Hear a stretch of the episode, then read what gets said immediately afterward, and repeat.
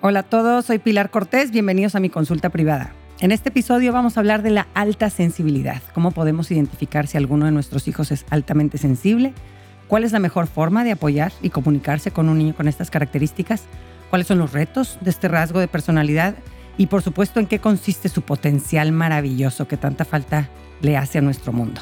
Les recuerdo que el propósito de este podcast es informar y no sustituye una guía profesional, diagnóstico o tratamiento. Los casos que usamos para aprender en este podcast están editados y ligeramente modificados para proteger la privacidad de las personas que los compartieron. Para quien quiera mandarme su caso, puede hacerlo a través de mensaje directo en mi cuenta de Instagram, lumina-pilar Cortés, y así, entre todos, contribuir a este espacio tan padre del que aprendemos tanto. Hoy vamos a ver el caso de Bárbara. Y dice, te escribo porque mi esposo y yo estamos preocupados por nuestro hijo Alejandro, que creemos es hipersensible y no sabemos cómo ayudarlo.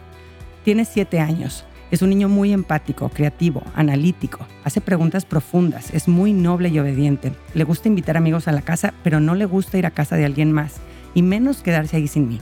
Le da mucha ansiedad separarse de mí o de mi esposo. Cualquier clase o actividad me pide que me quede cerca de él y quiere tener, tenerme siempre a la vista. Le da miedo que lo abandonemos, sueña seguido que lo dejamos atrás sin darnos cuenta. Los ruidos lo alteran, no reacciona mal, simplemente el ruido lo aturde. Es un niño que desde bebé es tímido con personas que no conoce, se tarda en acoplarse a los cambios y a los lugares nuevos. Hace seis meses nos mudamos a vivir a Estados Unidos. Ha sido para él un cambio difícil empezar primaria en un colegio inmenso donde se habla un idioma que no entiende. Él venía de su kindercito chiquito en México donde era feliz y llegar a esto ha sido duro para él. Los primeros meses iba llorando y ahora está enojado y odia el idioma inglés. Hoy fuimos a, hablar con las maestras y nos dijeron que en el salón está rebelde y no quiere que lo corrijan o no hace lo que se le pide. Conmigo también está grosero, lo que nunca, me contesta feo y después me pide perdón, así todo el día. No sabemos si con este cambio de vida le estamos ayudando o haciéndole un daño. Tenemos la opción de cambiarlo a una escuela privada más chiquita y más personalizada, pero me entra la duda si va a hacer alguna diferencia o si estaré sobreprotegiéndolo y quitándole la oportunidad de hacerse más fuerte. Estamos muy preocupados y necesitamos ayuda.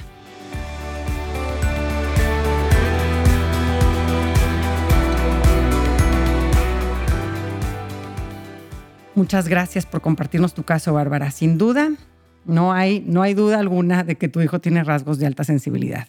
Y esto hace que ciertas situaciones sean muy molestas para él. Y ahora, sumándole el cambio de ciudad, colegio, idioma, pues todo esto lo tiene saturado y en un estado de, de irritabilidad muy desagradable para él y para todos los que están a su alrededor, ¿no? Pero ante este panorama que nos compartes, Bárbara, te tengo buenas noticias. La alta sensibilidad entra dentro de la normalidad, o sea, no es un desorden o una discapacidad. El nombre científico que se le da es sensibilidad de procesamiento sensorial. La psicóloga Elaine Aron es la, pionera en estudiar la alta sensibilidad desde el año 1991. Tiene un libro precioso que se llama El don de la sensibilidad en la infancia o The Highly Sensitive Child. Eh, actualmente hay muchos estudios en torno a este rasgo de temperamento que nos han ayudado a comprender en qué consiste, ¿no? cuáles son sus ventajas y pues también sus desventajas, como en el caso de cualquier rasgo de temperamento. Te sirve para unas cosas y para otras te estorba. Y, por eso es tan importante comprender en qué consiste para aprender a manejarlo de la mejor manera, porque la alta sensibilidad es difícil de manejar, especialmente durante la infancia, porque el cerebro del niño todavía no está completo y no cuenta con los filtros que, que más adelante le van a ayudar a gestionar estas emociones, que en su caso son tan fuertes. Entonces, pues los niños muy sensibles en, la infancia, pues sí es verdad que la pasan muy mal eh, a veces, ¿verdad? Porque pues sienten todo esto con muchísima más fuerza. Eh, porque hay algunas personas hipersensibles y otras no. La alta sensibilidad se cree que tiene raíces genéticas, ¿no? Hay variantes genéticas que se han asociado a este rasgo, eh, pero también eh, el ambiente en el que crecemos durante nuestra infancia temprana tiene un efecto en, en, qué tanto se manifiesta nuestra sensibilidad. Y, por esta mezcla de genes y ambiente, las personas altamente sensibles tienen un sistema neurológico con una capacidad extraordinaria de reacción. No tienen los mismos filtros que otras personas para bloquear los estímulos, por, los, por lo que su cuerpo absorbe todas las energías que los rodean, positivas y negativas. Son como esponjas emocionales que absorben tanto la aflicción como la alegría que hay en el mundo.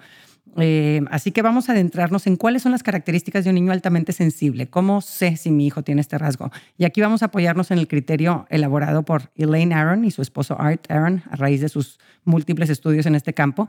Eh, y mientras vayas escuchando, piensa en ese hijo que sospechas que es altamente sensible para todos los demás que nos están escuchando y ve contando con tus dedos cada vez que escuches una característica que reconozcas en él, aunque sea en forma moderada. Ahí te va. Número uno, se sobresalta con facilidad. Número dos, se queja de que le molesten costuras de la ropa, etiquetas con el, eh, con el contacto de su piel. Número tres, no le gustan las sorpresas. Número cuatro, responde mejor a una corrección amable que al castigo y el regaño. Número cinco, a veces siento que lee mi mente. Número seis, usa palabras sofisticadas para su edad. Número siete, identifica olores sutiles. Ocho, tiene un sentido del humor astuto. Nueve, parece intuitivo. Diez, le cuesta conciliar el sueño por las noches, sobre todo después de un día emocionante. Once, no maneja bien los cambios. 12, quiere cambiarse de ropa si se moja o tiene arena. 13, hace muchas preguntas. 14, es perfeccionista. 15, se da cuenta del estrés de los demás. 16, disfruta de jugar solo. 17, hace preguntas profundas que te hacen pensar. 18, es muy sensible al dolor. 19, le molestan los lugares ruidosos. 20, se da cuenta de sutilezas, si te cortaste el pelo, si moviste un adorno en la casa. 21. Considera si algo es peligroso antes de hacerlo. 22. Funciona mejor cuando no hay personas extrañas a su alrededor. 23. Siente con mucha profundidad.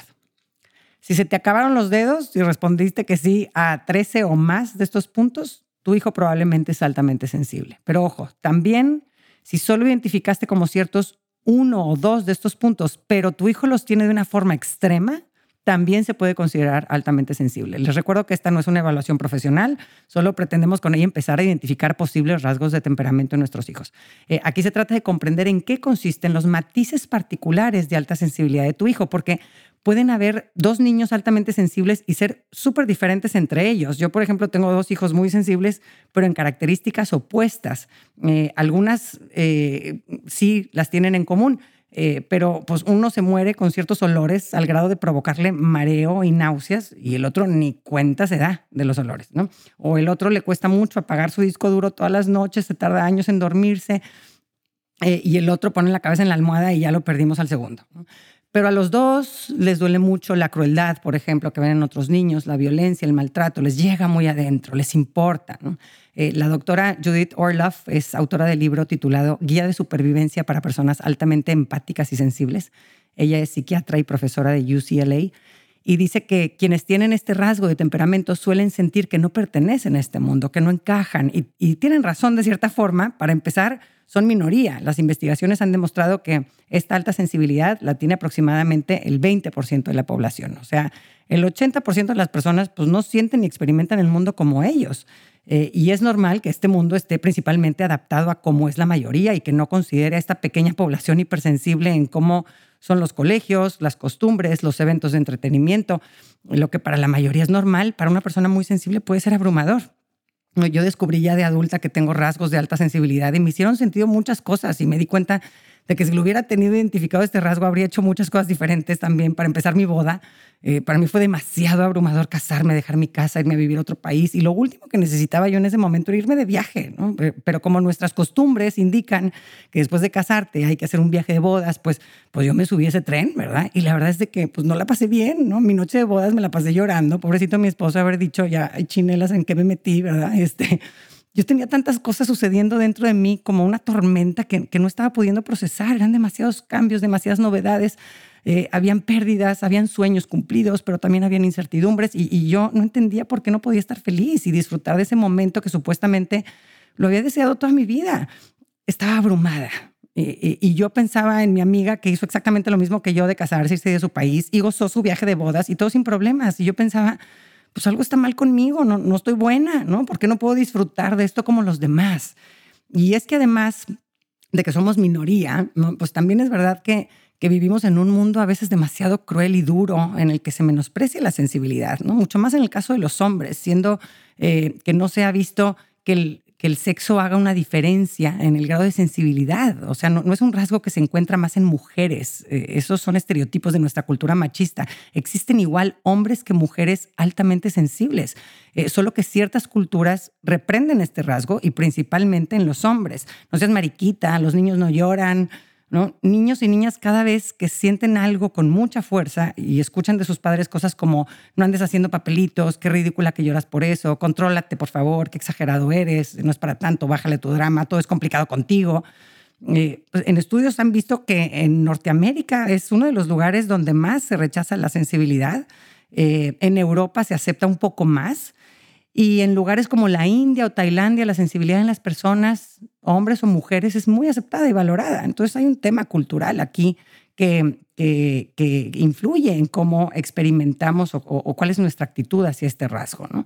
Y todo esto yo creo que tiene que ver con que no tenemos bien entendido el término de sensibilidad y a veces hasta nos da miedo, nos imaginamos que ser sensible es igual a ser frágil o débil o deprimido eh, y nada que ver, ¿no? Se puede ser una persona sensible muy fuerte, muy resiliente y profundamente feliz.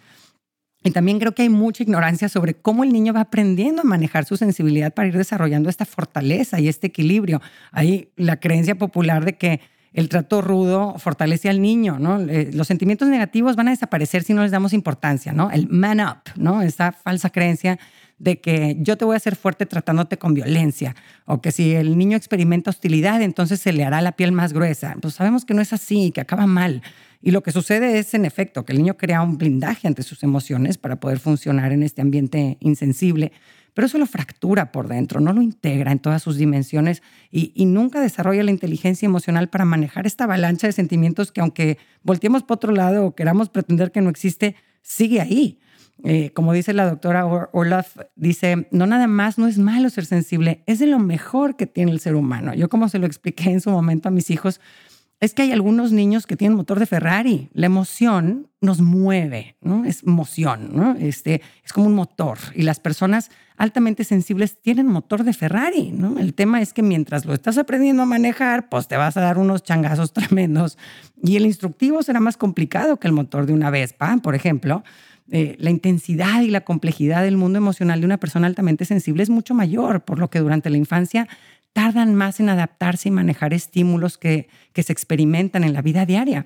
Pero cuando lo vas aprendiendo a entender en qué consiste este motor y cómo se maneja, te va a, llegar, a llevar muy lejos tu Ferrari. Elaine Aron dice, eh, a muchos adultos altamente sensibles ni se les nota que tienen este rasgo. No porque a los siete años te imponían la presencia de los extraños o porque explotabas en llanto o en enojo, entonces de adulto vas a seguir así. Pues no, no es algo que se va madurando pero a un ritmo más lento, porque hay más que procesar. Incluso el tema de la introversión no, es siempre una característica que vaya de la mano con la alta sensibilidad. Se calcula que un 30% de las personas altamente sensibles son extrovertidos. Eh, la introversión muchas veces es una forma de adaptación para proteger nuestros sentimientos eh, de un mundo que percibimos abrumador o demasiado violento.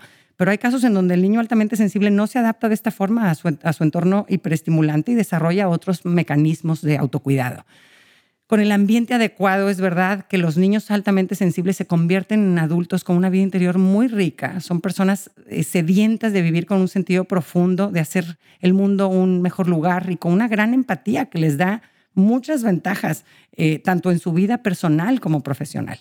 Así que vamos a la práctica. ¿Qué podemos hacer para ayudar a nuestros hijos a integrar su alta sensibilidad para que puedan vivir de una manera más equilibrada y puedan aprovechar toda la potencialidad que este rasgo les ofrece.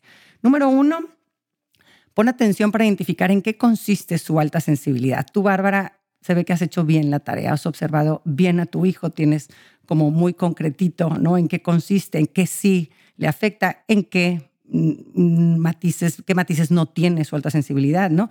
Como vimos, los matices y el grado de cada matiz de la propia sensibilidad es muy variable de una persona altamente sensible a otra. Así que ve descubriéndolo de la mano de tu hijo y ayúdalo a comprenderse a sí mismo. Algunos papás me decían, ay, pero ¿cómo? O sea, esto yo le digo que es altamente sensible. Claro, o sea, no es algo que es un, es un secreto que no debe de saber porque pobre. No, nada de pobre. X es, es un rasgo de personalidad que hay que identificarlo y lo hablamos con muchísima naturalidad, ¿no? El niño le ayuda que tú lo veas con esa naturalidad y le digas, ah, sí, te sientes tenso cuando estás con adultos que no son de tu confianza. Tú te sientes más tranquilo cuando estás con adultos que conoces y que te quieren. Ah, pues sí. A mí me encanta escuchar que mi hijo diga, es que yo siento los olores muy fuertes y por eso me cuesta comer algunas comidas. No es que sea un mañoso, un chiflado, un consentido, caprichudo, que no le gusta nada, no, simplemente tiene un olfato muy sensible, ¿no? Eh, o el otro que dice, yo no soy bueno para las desveladas, siento el cansancio muy fuerte y ya después de cierta hora no me la paso bien y al día siguiente ando de muy mal humor. Eh, o, o, lo que veo me impresiona mucho, tengo que cuidar qué películas veo antes de dormir porque si no tengo pesadillas y me da miedo ir solo al baño. Ayúdale a entenderse sin juzgarse, sin darle una connotación positiva ni negativa su alta sensibilidad, con una postura neutral ante una característica de su personalidad que no lo hace ni bueno ni malo. Número dos, aclara que estas manifestaciones de su alta sensibilidad va a irlas manejando cada vez mejor. O sea, esto que decíamos antes, no es de que hay, porque ahorita es difícil para él eh, manejarlo, entonces así va a ser de adulto. No es cierto. un día los adultos extraños ya nos van a ser un problema. Un día va a poder comer de todo. Eh, que a medida que vaya creciendo, aguantará días de trabajo pesado. Que aunque es verdad que la alta sensibilidad es un rasgo permanente a lo largo de la vida, su cerebro contará cada vez con más recursos y será capaz de formar hábitos de autocuidado que le permitan navegar y ser muy feliz en este mundo tan estimulante para él. Número tres, evalúa si tú o tu esposo son personas altamente sensibles. Como dijimos al principio, es un rasgo hereditario y pues de alguien lo heredó tu hijo, Bárbara, ¿verdad? Este, no se lo sacó de la manga ni lo escogió. Este, para un padre que no es altamente sensible, puede ser difícil aceptar y comprender eh, cómo es esto de la alta sensibilidad, cómo su hijo experimenta el mundo. Y para los padres altamente sensibles, el reto está en aprender a acompañar a su hijo en sus sentimientos sin absorberlos y adoptarlos como si fueran suyos. De cualquier forma, cada, cada perfil de padre tiene su reto. Identifica cuál es tu punto de partida en tu relación con tu hijo, eh, cómo eres en este sentido, para saber en qué dirección tienes que trabajar para encontrarte con él. Número cuatro, trabaja en tu bienestar emocional. Yo me acuerdo que cuando mi hijo mayor tenía tres añitos, yo estaba viviendo la pérdida del divorcio de mis papás y estaba destrozada por dentro. Y, a mi hijo le enojaba verme triste, ¿no? Percibía en mí una energía que no le gustaba y, y que no le ayudaba a sentirse bien y su reacción era pelear contra ella. Eh, el filtro que usan los niños pequeños en general para regular sus emociones es el lazo con su cuidador principal, pero los niños hipersensibles son, son aún más dependientes del estado emocional de sus padres, cargan con todo lo que ven en mamá y papá, sus preocupaciones, sus miedos, su estrés, eh, y no hace falta que los papás digan nada. Algunos niños con, eh, con un estilo de alta sensibilidad hiperempático lo perciben. como lo explica la doctora Orloff, dice, todo el mundo tiene un campo de energía sutil en torno a su cuerpo que transmiten información sobre las emociones y sobre el bienestar o malestar físico. Las personas altamente sensibles absorben los campos energéticos de los demás. Así que, Bárbara, empodérate y reconoce el papel tan importante que tiene tu bienestar emocional en el ambiente emocional que hay en tu familia. Em, ve a terapia, practique el autocuidado, lleva una vida de oración, practique el agradecimiento, mantén amistades cálidas de apoyo real y, comprométete a ser feliz, aun cuando tu hijo lo esté pasando mal. Suena muy difícil, pero es necesario, porque si como papás nos ponemos tristes porque nuestro hijo está triste, entonces el hijo está más triste porque ve triste a mamá. Y este espiral negativo pues nos hunde, ¿no? ¿Y quién va a frenar esto? ¿El niño? No, el adulto. Así que conserva tu autoridad emocional con tu hijo, no te la pases danzando al son de sus emociones. Eh, en sus momentos de estar abajo emocionalmente, recuerda que tú puedes contagiarlo con tu paz, con tu entusiasmo, con tu cariño, con tu alegría, con tu esperanza, con tu ilusión.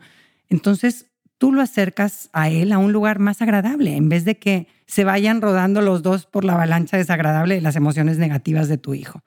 Número cinco, revisa cuál es tu historia con la sensibilidad. ¿Qué mensajes recibiste de papá o mamá sobre ser sensible. ¿Quién era sensible en tu historia? ¿Y cómo le fue? Todas estas memorias son, son un filtro a través del cual tú estás interpretando la alta sensibilidad de tu hijo. Una mamá me decía en consulta, hablando de su hija hipersensible, es que no quiero que sea así porque va a sufrir mucho. Y rascándole a su, a su historia, resulta que ella misma era altamente sensible y creció en una familia que se burlaba de que ella era la llorona, la complicada, la que por todo sufría, ¿no? Una familia con cero sensibilidad, cero inteligencia emocional, muy rígida, con un estilo autoritario. Y para ella fue muy doloroso eh, eh, eh, vivir esto en su infancia por lo mismo, ¿no? Pero el problema no fue su alta sensibilidad, sino que no contara con unos papás con la capacidad de conectar y acompañarle emocionalmente, que le ayudaran a comprender y celebrar y manejar su mundo interior tan rico. otra vez conocí a un papá que todo lo contrario, súper orgulloso de la alta sensibilidad de su hijo, porque él reconocía los beneficios que la alta sensibilidad le había traído a él mismo. Decía, yo sé que mi éxito profesional se debe en gran parte a que soy muy sensible y puedo percibir cómo se siente la gente y cómo hacerla sentir mejor. Soy muy bueno para identificar qué necesita la gente y dárselo. Me comunico tan bien porque puedo meterme en la mente del que me escucha y adaptar mi mensaje. Así que lo que aprendimos sobre sensibilidad de nuestra historia marca la actitud inicial que tenemos hacia este rasgo. Revisa tu historia y haz los ajustes que tengas que hacer en tu narrativa personal con respecto a la alta sensibilidad. Número seis, promueve en tus hijos y modela el, autocuidado. Para una persona altamente sensible, el mundo le resulta abrumador. Perciben lo que sucede a su alrededor, a veces de una forma extrema, y es común que se sientan preocupados o agobiados por el exceso de estímulos y, tienden a sufrir agotamiento o sobrecarga sensorial. Asegúrate que tu hijo tenga tiempos de descanso, donde pueda relajar su mente, tiempo para jugar en silencio, sin electrónicos. A veces la televisión y los videojuegos creemos que son tiempo de descanso, pero no es del todo así, aunque estemos sentados o acostados, nuestro cerebro está recibiendo estimulantes que, nos aceleran por dentro, ¿no? Por eso es muy común que después de varias horas de televisión o de videojuegos, por ejemplo, el niño haga un berrinchón, un ¿no? Eh, lo que necesitan estos niños es un tiempo para procesar la tormenta que traen adentro, escuchando música tranquila, coloreando mandalas, amasando plastilina, abrazando peluches, hojeando cuentos a su ritmo. Eh, el contacto con la naturaleza y los animales ayuda muchísimo a las personas altamente sensibles a regular su estado emocional. Una tarde en el parque, caminar en la montaña, jugar con la arena en la playa. Vivimos en una cultura que nos quiere empujar a llenar la agenda de nuestros hijos con clases de todo tipo, que aprendan francés, pero también guitarra, pero también gimnasia, pero qué importante el karate para la defensa personal, pero la declamación.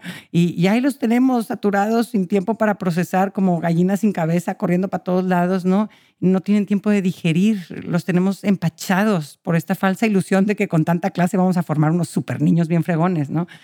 Y modélale a tu hijo, Bárbara, cómo tú cuidas de tu bienestar personal, ¿no? Mis hijos saben que, que, que, yo medito, que hago ejercicio, que sostengo relaciones de apoyo con buenas amigas, que me echo todos los días una siesta de media hora para resetear mi mente y recuperar fuerzas.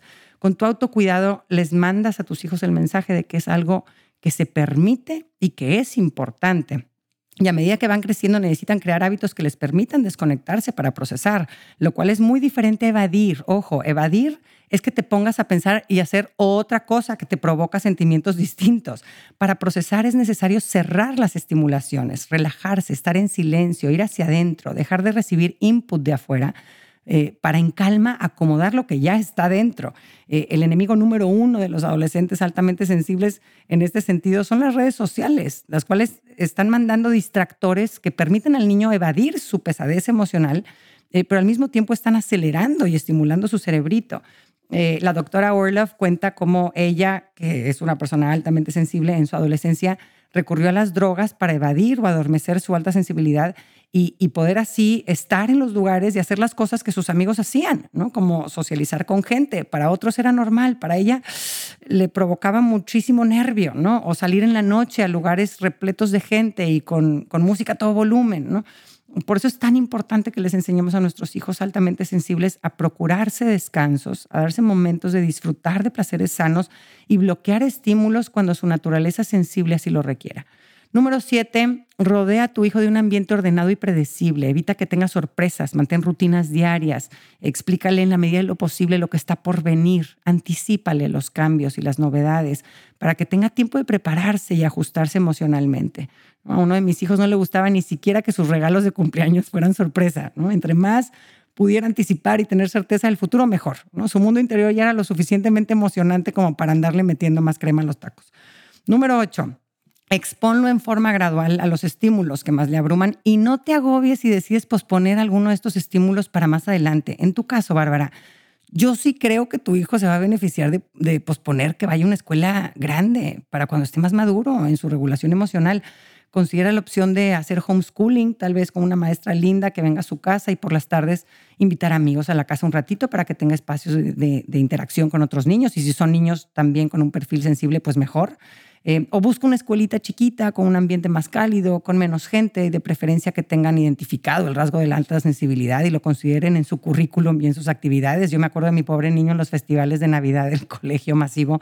Era una experiencia súper abrumadora para él, ¿no? Siempre acababa de malas. Este, mucha gente, los reflectores apuntándolos, los papás gritando, unos niños llorando, too much, ¿no? Le, chocaban, no la pasaban nada bien, ni bailaban, ni cantaban, ni nada. Y yo veía a otros niños que gozaban su show y hacían todos los pasos súper simpáticos y yo decía, ¿por qué el mío no? Chin. Pero pues es que, bueno, son actividades que las hacen porque funcionan para el 80% de los niños, pero pues hay un 20% que es su peor pesadilla, un evento así. Número nueve, promuevan un vocabulario emocional rico y nútranse de toda la educación emocional que puedan. No sé tus papás, Bárbara, pero si son como la mayoría de los de esa generación, pues no tenían los conocimientos ni los recursos que ahora tenemos para llevar una vida con inteligencia emocional. Eh, así que nos corresponde a nosotros abrir plaza, romper con los patrones de negligencia emocional con los que tal vez crecimos y así ir educando al mismo tiempo que vamos aprendiendo. Libros, cuentos, talleres, juegos de mesa sobre las emociones. Aliméntate de todo lo que te permita comprender y gestionar eh, este mundo emocional que en el caso de tu hijo es tan importante que tenga estas herramientas eh, este, por toda esa capacidad emocional que él tiene. Ser padres sensibles y conectados con el mundo emocional de nuestros hijos no, no, es sinónimo de ser papás helicóptero, ¿no? pendientes de todo lo que sucede en la vida del niño y quererlo controlar todo de acuerdo a lo que creemos que más le conviene al niño. No estamos hablando de hacer todo lo posible porque a los hijos no les cueste trabajo la vida o hacerles todo y resolverles todo.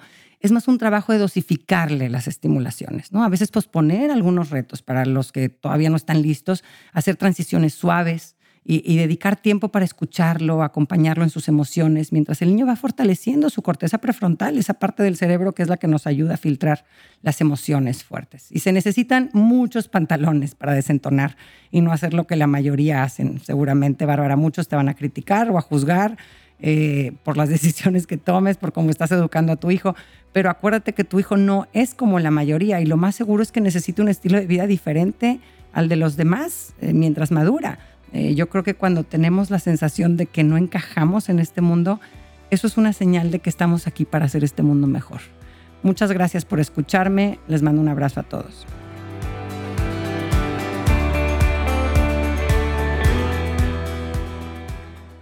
Gracias por acompañarme. Ojalá que hayas recibido a través de este podcast, aunque sea un poquito de luz. Si te gustó lo que escuchaste, suscríbete y aliméntate semanalmente con contenido que te ayudará a construir una vida mejor. Si quieres compartir la luz que te llevaste de este tema, puedes enviarnos tus comentarios por mensaje de voz o por escrito al número más 52 8111 930543 o por email en consulta privada arroba luminapilarcortés.com, cortés con S. En mi página puedes accesar a talleres en línea y más material educativo. Encuéntrame en www.luminapilarcortés.com.